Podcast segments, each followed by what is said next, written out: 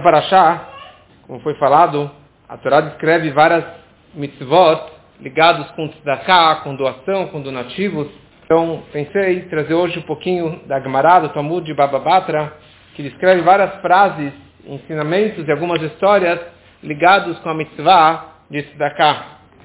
Gemara descreve o seguinte, Amaravasi, disse Ravasi, a mitzvah de tzedakah é comparada com todas as mitzvot, com todos os preceitos da Torá. Porque tem um versículo que diz que a tzedakah é comparado com mitzvot, e coloca mitzvot no plural, para a gente ver o peso da importância da doação. Disse Rabelazar, grande é a pessoa que incentiva os outros a darem mais do que o próprio doador. Vale muito mais você incentivar as outras pessoas a doarem do que você próprio estar doando. Como está escrito, shalom, o ato da tzedakah é paz e o trabalho da tzedakah tranquilidade para todo sempre. Quer dizer que o, o esforço da pessoa que incentiva, que orienta os outros para que eles deem a tzedakah, ele vai acabar recebendo o, uma brachá de shalom, uma bênção de paz, que é a maior bênção que tem. E ele continua falando, Zahá, se a pessoa tem uma boa sorte, um mazal tov, então o seu dinheiro, aquele dinheiro que ele tem, vai ser doado para os pobres. Mas se ele não mereceu, ou seja, ele não dá tzedakah, então o dinheiro dele vai acabar indo para outros lugares. O dinheiro dele vai acabar sendo levado para a prefeitura, para impostos, para o governo e não vai ser para um bom final. E assim dizia Rava para as pessoas da sua cidade, para os ricos da sua cidade, ele falava o seguinte, por favor, eu imploro de vocês que cada um force um ao outro para que o próximo dê a cá. Porque dessa forma vocês vão ter paz do governo e vocês não vão ser cobrados os impostos. Exatamente o que falamos antes. Se todos derem, então não vai ter que ser levado o dinheiro para uns fins negativos.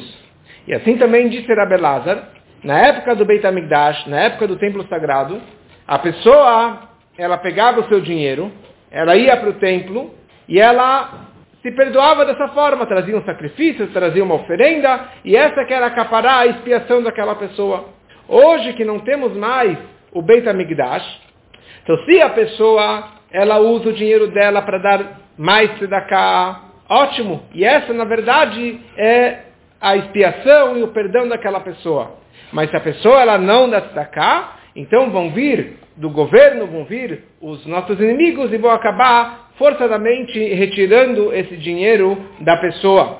Mas, interessante, conclui Rabelazar falando, que apesar que o dinheiro foi levado à força para não-judeus, esse dinheiro é considerado como tzedakah, como se ele tivesse realmente doado isso para a tzedakah.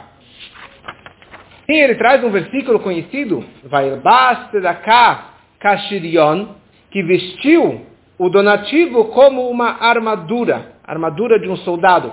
Da mesma forma que uma armadura feita de ferro, são várias e várias kol klipá klipá, cada camada de ferro que forma essa armadura, isso forma uma grande armadura que protege o soldado, que protege a pessoa. Assim também na tzedakah. Cada prutá e prutá, cada centavo, cada moeda que a pessoa ela doa, isso se junta para uma grande conta e isso acaba sendo, na verdade, uma grande proteção e uma armadura para aquela pessoa. Ele traz uma outra, uma outra comparação, que a tzedakah é comparado com beged, com uma roupa. Da mesma forma que para você, numa roupa, cada fio e fio, ele se junta para formar uma roupa toda, assim também na tzedakah, cada moeda e moeda se junta para formar uma roupa, uma proteção para aquela pessoa. Disse Rabitzhak, a pessoa que dá dinheiro para um pobre, ela é abençoada com seis bênçãos, com seis brachot. Já aquele que me faz, que fala palavras de consolo, palavras bonitas, para o pobre, ele é abençoado com 11 brachot. Quer dizer, vale muito mais as palavras de consolo, sinto muito, gostaria de te ajudar mais, que tenha sucesso, que você possa é, crescer e recuperar e pagar suas contas, vale muito mais essas palavras do que você simplesmente dar aquele dinheiro para aquela pessoa. E ele traz o passuco, ele traz o versículo comprovando as seis bênçãos que a pessoa ela recebe por dar o dinheiro. E a pessoa que, que fala palavras bonitas para o pobre, ele traz aqui um versículo, um versículo inteiro, várias frases, como que realmente ele é super abençoado com 11 brachot de Hashem. Continua Rabi dizendo, tem um versículo que diz, Rodev a pessoa que persegue tzedakah, doação e, just, e bondade, imtza chaim tzedakah v'chavod, ele vai achar, ele vai encontrar vida, tzedakah e kavod.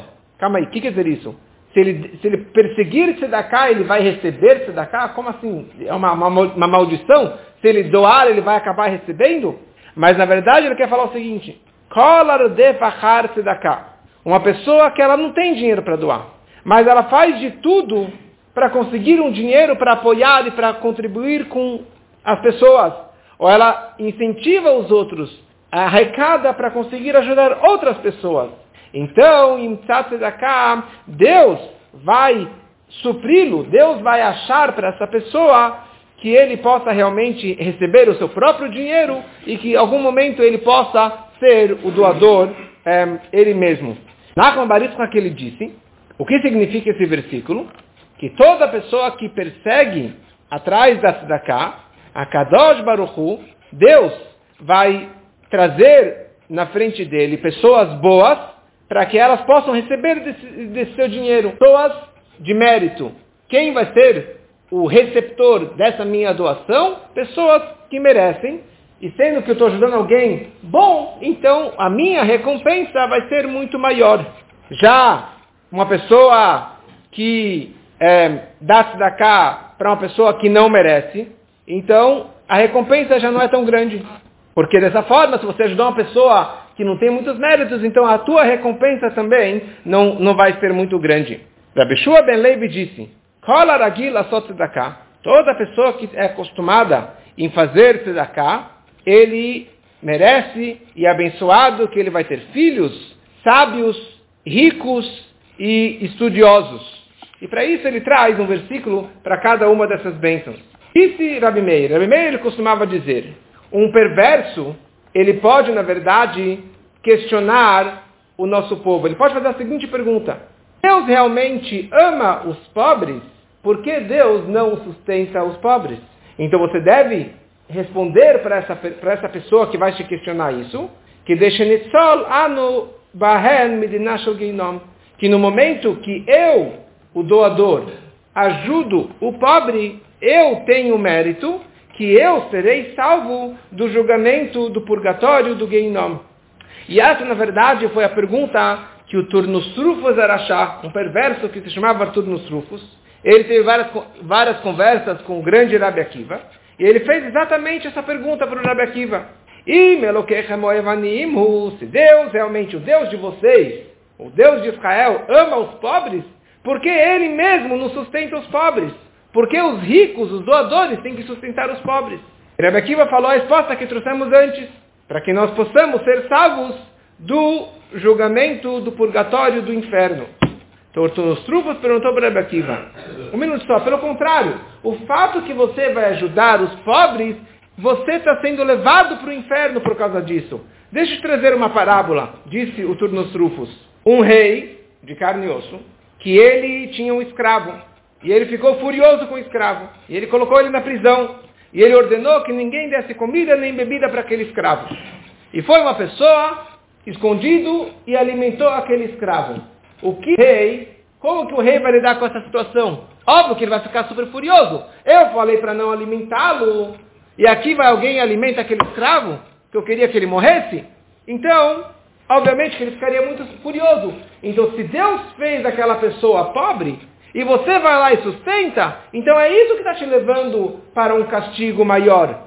Respondeu para ele, Rabakiva, deixa eu te trazer uma outra parábola um rei de carne e osso que ele ficou furioso com seu filho e ele prendeu o filho na prisão.